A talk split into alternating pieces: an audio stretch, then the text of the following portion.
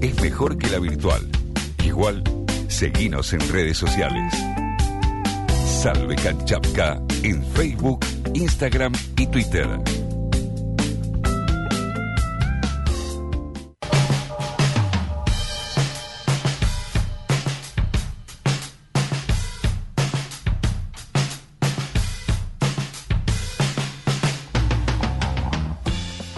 23 minutos pasaron de las 9 de la mañana y vamos hacia la última entrevista del día y tenemos el placer de saludar a Pedro Can, director científico de la Fundación Huésped, expresidente de la Sociedad Internacional de SIDA y parte del equipo de asesores de presidencia. ¿Qué tal, Pedro? ¿Cómo le va? Andrés Lerner lo saluda. Hola. Hola, a ver, lo, lo perdimos a Pedro. Estábamos, bueno, conectando justamente Sí. con Pedro Can, quizás una de las figuras que más repercusión ha tenido dentro del equipo de asesores de presidencia de la nación, decíamos, ¿no? Eh, quizás puesto también de una manera mediática por Sí. parte de quienes lo critican, quienes lo critican muchas veces responden a ciertos intereses económicos y bueno... eh, Y políticos y también. políticos también. Políticos que dependen de intereses Claro. económicos también. Pero bueno, eh, ahora sí retomamos el contacto con Pedro Can, director científico de la Fundación Huésped, eh, expresidente de la Sociedad Internacional de SIDA, parte del equipo de asesores de presidencia de la Nación. ¿Qué tal, Pedro? Buenos días. Andrés Lerner lo saluda. ¿Cómo le va? Buenos días, Andrés, ¿qué tal? Bien, muy bien, Pedro. Gracias por este contacto y arrancar la charla por un mapeo de cómo está viendo la situación en este contexto. Me imagino mucha preocupación por la llegada eh, o por la reproducción del virus en las villas, pero ahora también en las villas de la provincia de Buenos Aires, como es el caso de Villa Azul, ¿no? Sí, eh, yo creo que lo primero que tenemos que hacer es un poco abandonar la, la, la, la visión porteriocéntrica que solemos tener, Claro. sobre todo impulsada por los, por los medios de comunicación que están, digamos, los, los- los grandes canales de televisión de noticias están todos situados en, en- en la capital y transmiten mucho lo que pasa aquí, y que realmente sí tiene, eh, merece su análisis particularizado, pero déjame decirte, para, para comenzar, que hay una buena parte del país que ha retomado este digamos en una buena proporción muchas de sus actividades. Claro. De hecho, veíamos, veíamos las fotos el fin de semana de gente juntándose en Mendoza Mm. eh, en, reuniones hasta 10 personas. Bueno, hoy en Corrientes había vuelta a la nueva normalidad, decía, incluso con bares, gimnasios. Mira, por eso, por eso digo que eh, en realidad no es todo el país que está en la misma Sí. situación. Nosotros tenemos algunos focos importantes. Uno es, sin, sin duda, el área metropolitana de Buenos Aires, capital y conurbano, eh, la provincia del Chaco y en menor medida la provincia de Córdoba. Claro. Y después, este, de- después tenemos así este, puntos episódicos en algunos lugares donde, en la medida en la que se pueda contener la, la expansión, no deberían representar una situación de, de riesgo. Lógicamente, lo que pasa en las villas este, es un factor, no es el único. Hay que recordar que el jefe de gobierno, cuando cuando este, habló el otro día en la conferencia de prensa con el presidente y con el gobernador de la provincia, dijo que se habían multiplicado los casos también en el resto de la ciudad. O sea que no es, no es solamente lo que ocurre, este, en, eh, digamos, en las en las boreadas donde, donde está la situación económica y social de muy, de muy larga data en muy mala condición, ¿no? Claro. Este, pero, pero indudablemente allí ese es uno de los, de los lugares que hay que mirar porque la, el- la medida más eficaz que tenemos, que es el distanciamiento social, el, el hecho de el metro y medio entre persona y persona, el poder lavarse las manos, el poder, este, digamos, eh, aislar a las, a las personas cuando, cuando resultan ser positivas, todo eso se hace imposible en contextos como geriátricos, cárceles o este, institutos psiquiátricos o, por ejemplo, en las variedades populares. ¿no? Entonces eso ha requerido un, un abordaje especial, como, como, como se está viendo con el programa Detectar, que es un programa que en vez de esperar pasivamente que la gente venga y diga tengo fiebre y testearla, eh, se va y se, se toca la puerta, digamos, de las casas, se investiga si hay alguien que realmente tiene algún síntoma, por mínimo que sea, inmediatamente se lo testea, se lo aísla y este, se hace un seguimiento muy, muy cercano de los contactos estrechos. Claro, en este sentido, ha, ha encontrado que los protocolos a la hora de, de encontrarse casos en las villas, no, también en los geriátricos, estos estos focos que son puntos muy importantes, han sido correctos. Bueno, todo, todo puede hacerse mejor, digamos. Este, indudablemente la, la, orientación global es, este, es, es buena porque es, es una búsqueda activa, digamos, de casos, vuelvo a insistir, este, a donde el sistema de salud sale a buscar a los pacientes en vez de estar sentado esperando que, los pacientes lleguen. Y lo hace precisamente en los lugares a donde hay una, una, expansión rápida. Eh, hubo que hacer una serie de, ajustes porque la, los primeros mecanismos implicaban que la gente tenía que ser trasladada en ómnibus hacia los hospitales para ser testeada. Eso, eso cambió a partir de este fin de semana. Se está trabajando para testear a la gente en el lugar. Ahora visto que se habilita la terminal de cruceros, por ejemplo, que queda muy cerca de muy cerca del, del barrio 31, unos 500 metros aproximadamente, y entonces eso permite de alguna manera que la gente esté más cerca de su domicilio, porque también hay cierta cierta resistencia a, salir de la zona con el tema de cuidar las pocas pertenencias que, la gente tiene, ¿no? Entonces, este, ahí hay que adaptarse a, a las cuestiones sociales, culturales que vienen de hace mucho tiempo, y de las cuales la gente obviamente no es responsable, sino, sino víctima, ¿no? Y entonces este, hay que tratar de facilitar las cosas para que, la, digamos, el, procedimiento eh, epidemiológico, el, procedimiento de, buscar, testear, eh, aislar y controlar a los, a los, a los contactos estrechos funcione, ¿no? ¿Qué tal? Pedro Ani Cabral lo saluda, buen día. Buenos días. Eh, recién mencionaba tanto las cárceles como los neuropsiquiátricos, geriátricos, que suelen ser espacios eh, que no se los menciona mucho a la hora de eh, todo lo que tiene que ver con las acciones de prevención por este tema, ¿no? El coronavirus y en general suelen estar bastante relegados. ¿Por qué hasta el momento no se vienen haciendo testeos masivos en esos espacios justamente para prevenir la propagación en estos espacios que son tan, tan vulnerables en caso de que se desaten. Bueno, déjame aclararte en primer lugar que tampoco tampoco en, las barreras de emergencia se están haciendo testeos masivos. No se está testeando a todo el mundo que pasa por la esquina. Se testea los casos que presentan síntomas. Así que eh, la palabra testeo masivo es una palabra que, eh, mm. lamentablemente circula demasiado y, y, y un concepto erróneo. Mucha gente pregunta, ¿por qué no se hace el testeo masivo? Lo cual significaría poner una mesita en Callao y Corrientes y cada uno que pasa hacerle un test de coronavirus, lo cual eh, sería un despropósito total. En esos lugares lo que, lo que hay que hacer es una vigilancia activa de síntomas y si llegara a aparecer un brote, efectivamente proceder de la misma manera que se procede en el plan detectar. Pero, este, digamos, los hemos tenido un par de, brotes en los geriátricos, la situación está controlada hasta el momento este, ha habido un par de casos en las cárceles, pero no se ha escuchado últimamente de, digamos, de la aparición de casos. Entonces, este, pero son lugares a los que hay, que prestar atención. Por ejemplo, los paradores para la gente que está en situación de calle. Bueno, eh, digamos, este, en el parador de, retiro en un momento se hizo un, se hizo un operativo porque empezaron a aparecer casos y de las 29 personas que estaban alojadas, eh, alojadas 97 tenían tenían este, test positivo de coronavirus. Entonces ahí sí tiene sentido hacer masivamente un test, pero el, concepto de testeo masivo confunde a la población porque es, vos lo decís, están como, eh, como si tuviéramos que hacer una cosa de indiscriminada de empezar a testear a 44 millones de personas, cosa que no hizo ningún país en el mundo, ¿no? Claro. Estamos charlando con Pedro Can, director científico de la Fundación Huésped, bueno, ya saben, parte del equipo de asesores de Alberto Fernández. Pedro, efectivamente estamos ingresando en un pico de contagios en la ciudad de Buenos Aires, en el área metropolitana. Bueno, tenemos un número creciente, ¿no? Eh, eh, es, difícil saber cuál es el pico. Pico va a ser el día en el cual tengamos más casos que el día siguiente, digamos, este, y que luego continúen bajando el tamaño de ese pico y el momento del pico es difícil de, determinar, pero sin duda que venimos por un número creciente de casos este, que mm, nos da la pauta de que la situación, eh, digamos, está complicada eh, en, estos sectores que yo, que yo les digo, ¿no?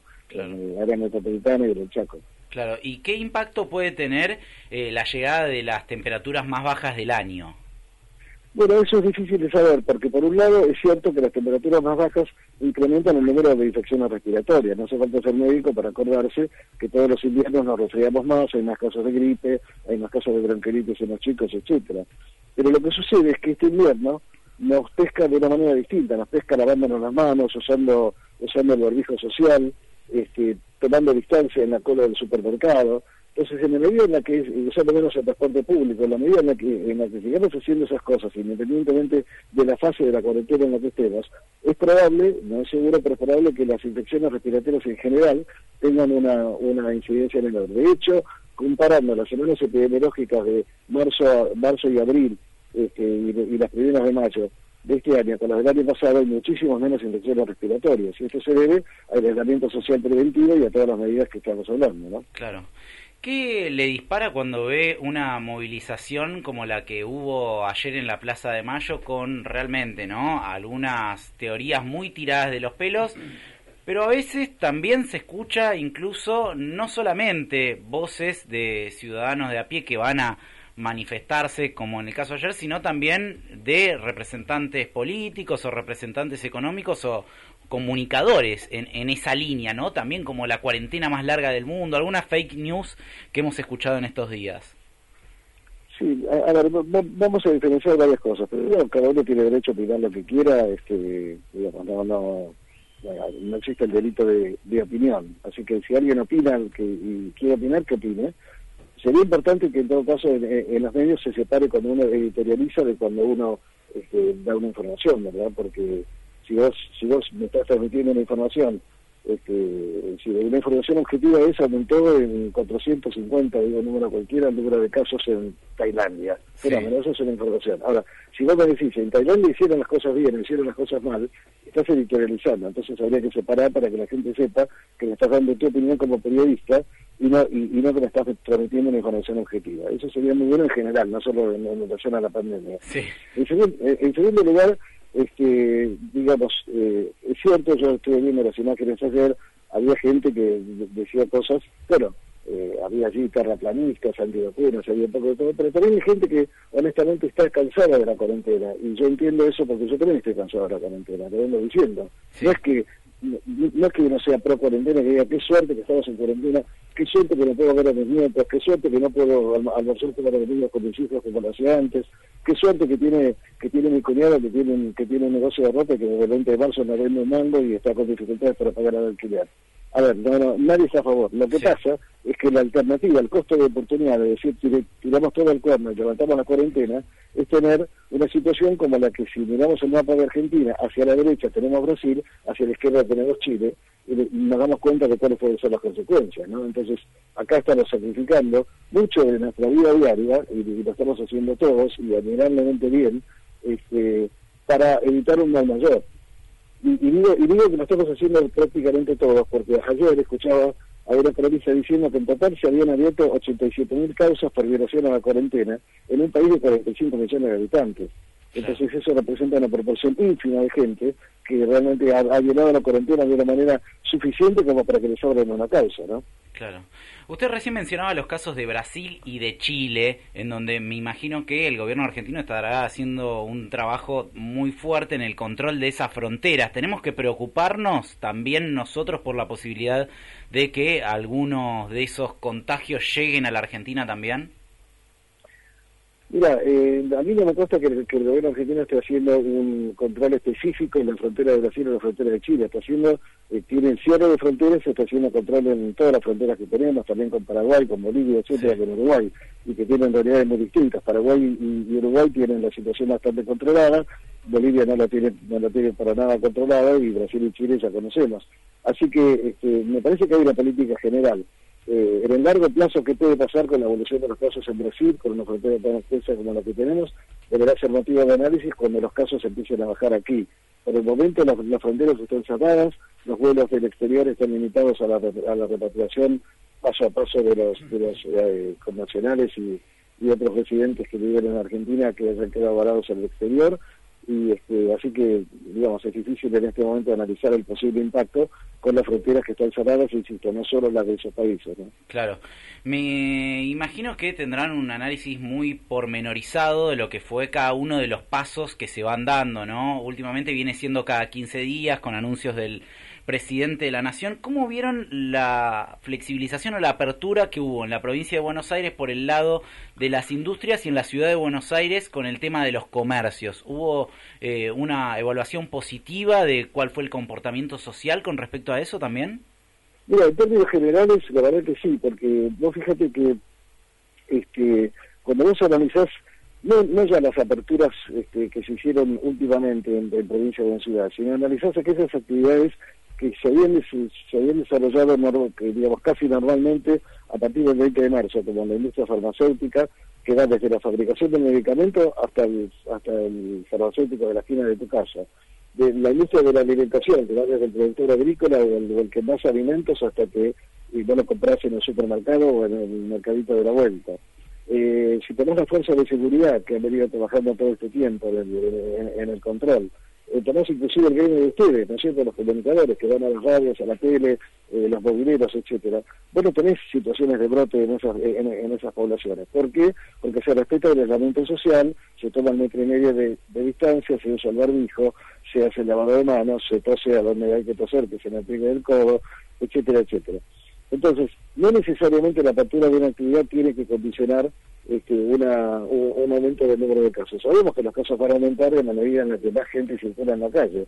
Por eso es por eso la, recomendación es, si no tenés que andar por la calle, no andes por la calle, el virus no viene no viene a ser vos, vos, hacia el virus, eso lo venimos repitiendo.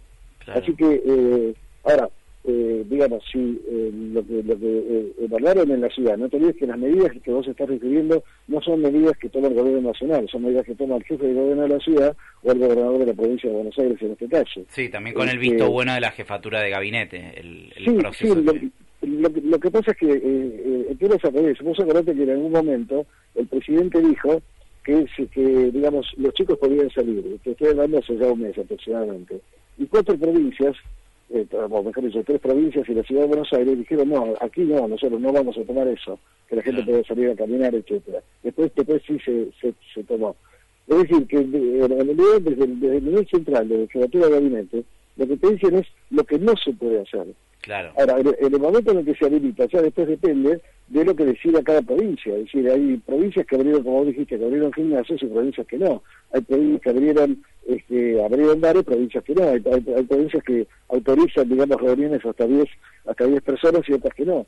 Y de hecho no se descarta que algunas tengan que volver para atrás y en algún momento la, cosa se le complica. Que impresiona que no es así, porque tenemos una gran cantidad de provincias que llevan más de 14 días, algunas, algunas llevan, llevan un mes sin tener casos nuevos. Entonces, evidentemente no le podemos aplicar el mismo criterio que, a, los demás. Ahora, cuando se abren centros comerciales y, eh, eh, digamos, centros comerciales que son una, especie de shopping social abierto, ¿no es cierto? Como sucede en, las estaciones de tren, etcétera. Este, y allí, entonces, se produce una, una aglomeración de gente que sale a pasear para esto.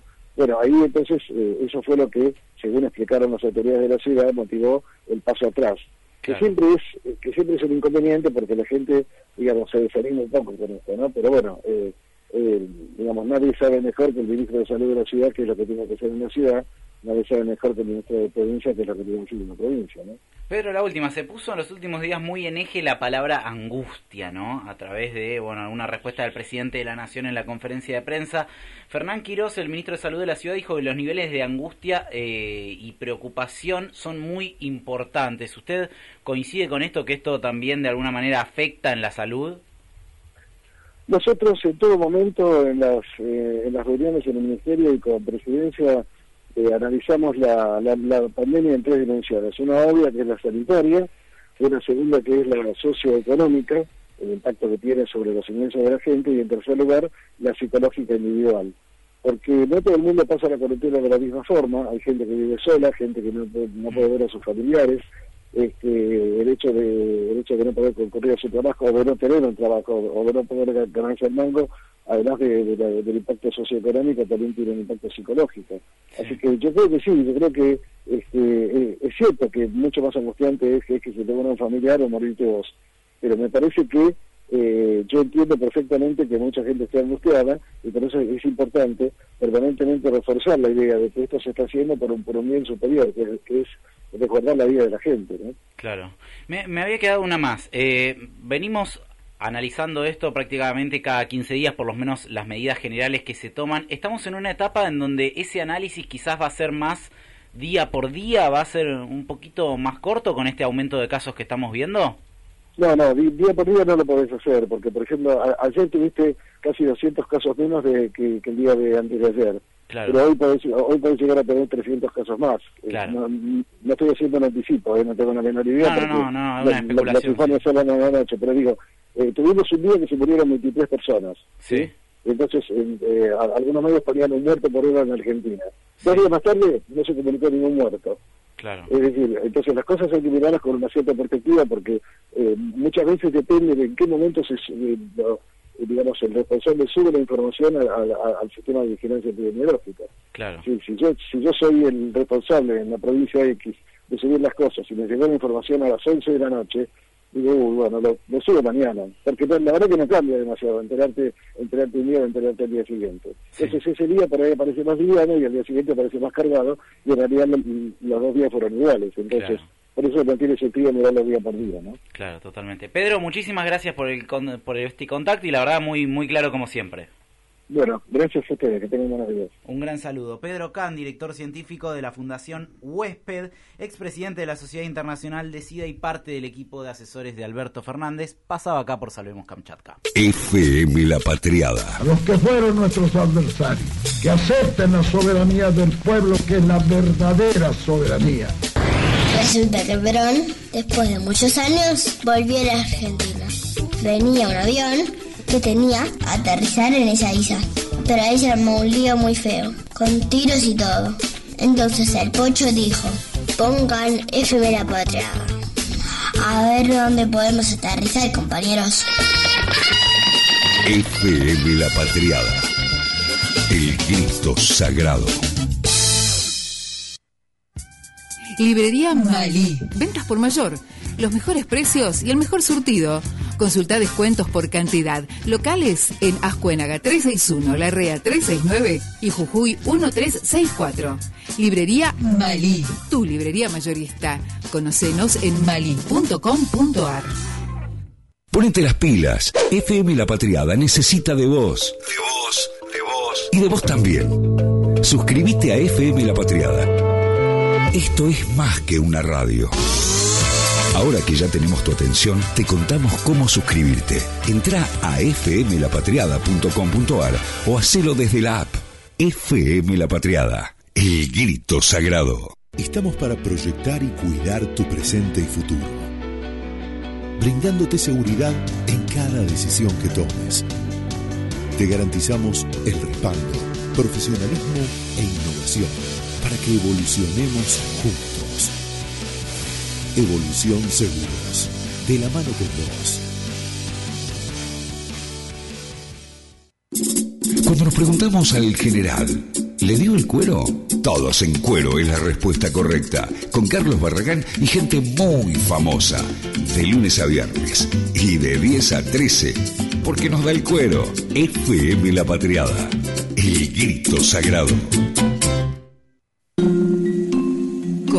Coronavirus. Cuidémonos entre todos y todas. Decidimos suspender los eventos municipales deportivos, culturales y actividades públicas oficiales para reducir los posibles focos de contagio.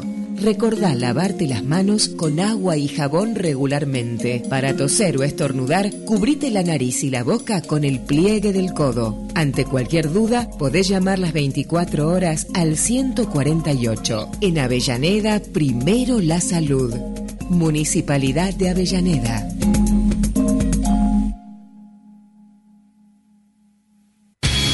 No somos Corea del Norte ni del Sur, mucho menos del centro. Somos Kamchatka. Todos ladrones, delincuentes. Y venimos a discutirlo todo. Son muy creativos. Córtenla, ya cansan. A la negra de mi barrio yo le pongo su pollera, pa' que mueva las caderas al ritmo de mi tambor, pa' que sepa la negrada cómo se baila este son. Aquí les traigo mi cumbia, con mucho ritmo y sabor.